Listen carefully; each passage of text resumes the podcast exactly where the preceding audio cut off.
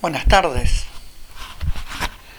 Bueno, hoy la liturgia nos ofrece una de las parábolas, si quieren, más conocidas, una de las parábolas que hemos escuchado muchas veces y una parábola que, raro para el Evangelio, tiene en el mismo texto la explicación. Son pocas las parábolas que Jesús explica, son pocas las parábolas que el evangelista se ocupa como en, en una segunda instancia de presentar y clarificar cada uno de los puntos que la parábola quiere como significar. Pero permítanme volver un poquito al contexto. Si se acuerdan, en el Evangelio de Mateo decíamos que Mateo escribe su Evangelio con cinco grandes discursos. Y casualmente estamos ahora en el tercer gran discurso de Mateo, un discurso que él llama discurso, eh, perdón, no lo llama él, los biblistas llaman el discurso parabólico, pero es un discurso donde Jesús parecería que eh, reúne mm, casi siete, ocho parábolas y que las va como a, ir eh, compartiendo extensamente con la multitud. Que este Jesús como que en el Evangelio de Mateo como que tiene largos momentos de catequesis, largos momentos de anuncio, de predicación, y que después inmediatamente como actúa lo que acaba de anunciar, pone en práctica lo que acaba de anunciar, hace gesto lo que acaba de anunciar. Este capítulo 13 que acabamos de compartir con esta primera parábola, eh, es un capítulo solo, aglutinado por siete grandes parábolas. Eh, no es porque Mateo no tenga otros espacios de su evangelio para introducir estas parábolas. Está como aglutinando estas siete parábolas porque tiene un objetivo literario muy claro. La comunidad de Mateo, que situamos aproximadamente en los años 80 de nuestra, de de nuestra era, ¿no?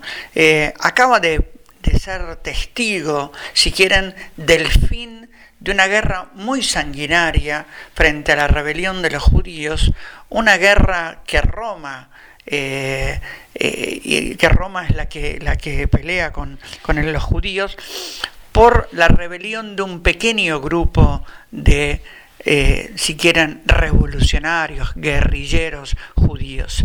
Esto hace que Roma reaccione con mucha eh, dureza y, invade el territorio de Israel, invade Jerusalén, destruye el templo de Jerusalén y si quieren manda como prisioneros, además de la gran matanza que manda prisioneros a los grandes eh, líderes de la comunidad, dejando a un rey títere en Israel. Claro, esto hace que el pueblo judío, el pueblo elegido, una vez más vuelva a preguntarse por qué nos suceden tantas cosas. Y en este pequeño grupito de judíos que creen en el Mesías, todavía no estaba separado, si quieren, las dos grandes religiones, eran judíos que seguían yendo a la sinagoga, pero diciéndole y anunciando a los otros judíos que Jesús es el Mesías, entre medio este pequeño grupito comienza a ver que su anuncio no es recibido y se preguntan fuertemente por qué. A ver, somos testigos de la persecución de Israel, somos testigos de la destrucción del templo, somos testigos de que, del dolor y del desarraigo de tantos de nuestros amigos, vecinos que conocemos, y a su vez nosotros que anunciamos a este Mesías que creemos muerto y resucitado, al que Dios resucitó, y percibimos que ni paganos ni judíos reciben el mensaje. ¿Por qué? ¿Por qué sucede esto? Esto, esto esta es la gran pregunta de esta primer parábola. Esto es, si quieren, la gran inquietud que en la comunidad de Mateo eh, eh, se está trabajando. ¿Por qué es tan difícil la recepción de el anuncio que debería ser motivo de alegría y de esperanza. Les estamos anunciando a ustedes, pueblo elegido, les estamos anunciando a ustedes, fariseos, hombres, de, hombres que conocen la escritura, les estamos anunciando que Dios preparó desde siempre a este pueblo para recibir al Mesías que es Jesús, ¿por qué no lo reciben? Esta es la gran pregunta que la primera parábola recoge. Pero claro, el capítulo que trae tantas otras parábolas recoge también un sinfín de preguntas, ¿no? Y entonces, ¿por qué no todos aceptan el mensaje de Jesús? La parábola del sembrador. Bueno, ¿y qué hacemos entonces con los que rechazan este mensaje?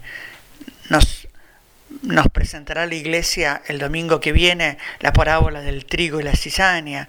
Y bueno, si la gente no acepta este mensaje, si la mayoría no lo acepta, ¿qué futuro tiene el anuncio que hacemos? ¿Qué futuro tiene esta pequeña comunidad? ¿Qué futuro tiene si el Israel, entre comillas, poderoso, es destruido por el ejército romano y su templo derribado? ¿Cuál es el futuro de esta pequeña y miserable, eh, pequeña comunidad de judíos que creemos en Jesús como Mesías?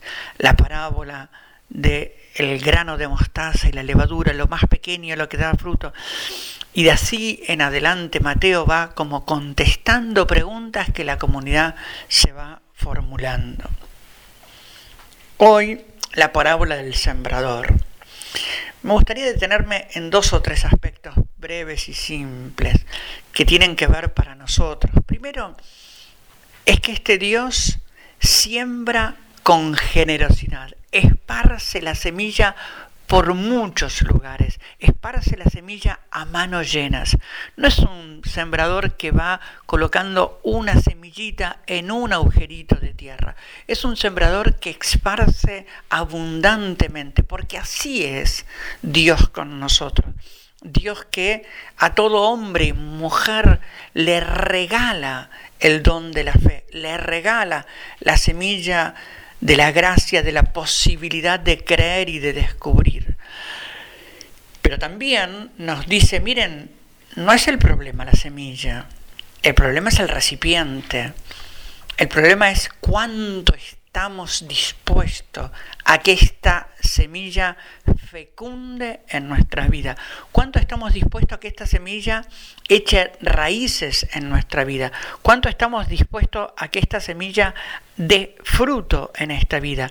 ¿Cuántos estamos dispuestos a que realmente el Evangelio de Jesús modifique de tal manera la tierra que la haga tierra bendecida y tierra fructificada. Y por eso Mateo va a ir como dando pequeñas pinceladas de la reacción que produce en la vida de los hombres la palabra, la vida, el mensaje, la persona de Jesús. Permítanme también otra pequeña nota al pie de página, si, si me permiten decir así. A veces pensamos como que estos modos que el evangelista nos presenta de los distintos recipientes, está hablando de distintas personas. Es verdad, puede ser, pero yo creo, y también los invito a que lo reflexionemos y hagamos como una introspección, no solo son distintas personas, muchas veces son distintas etapas de nuestra vida personal.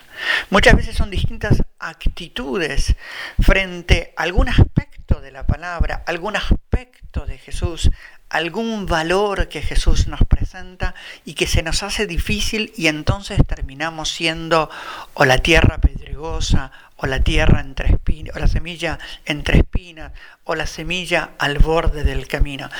No solamente esta parábola representa diferentes corazones humanos, también representa diferentes modos en que yo mismo, yo persona, recibo la totalidad del mensaje o diferentes etapas en mi camino del seguimiento de Jesús. ¿Cuántas veces hay valores del Evangelio que nosotros, cual aquellos que no aceptan la palabra, aquellos que eh, no les significa la palabra, parecería que estos valores no nos dicen nada, no estamos de acuerdo con esta, con esta oferta, esta invitación que Jesús nos hace de vivir. O cuántas veces con alegría recibimos un valor, el de la oración, el de la intimidad, el de la generosidad, el de dar la vida, cualquiera de los valores evangélicos, pero no nos, no nos da el corazón para perseverar y sostener y construir raíces de esta dimensión evangélica o cuántas veces nuestra preocupación por el por, por, la familia, por el futuro, por la economía, por el trabajo, nos hace que dimensiones del Evangelio queden en segundo plano. Es verdad que esta parábola del sembrador habla de diferentes hombres y mujeres, pero también es verdad que muchas veces habla de lugares, tiempos y modos en los que yo recibo la totalidad del Evangelio.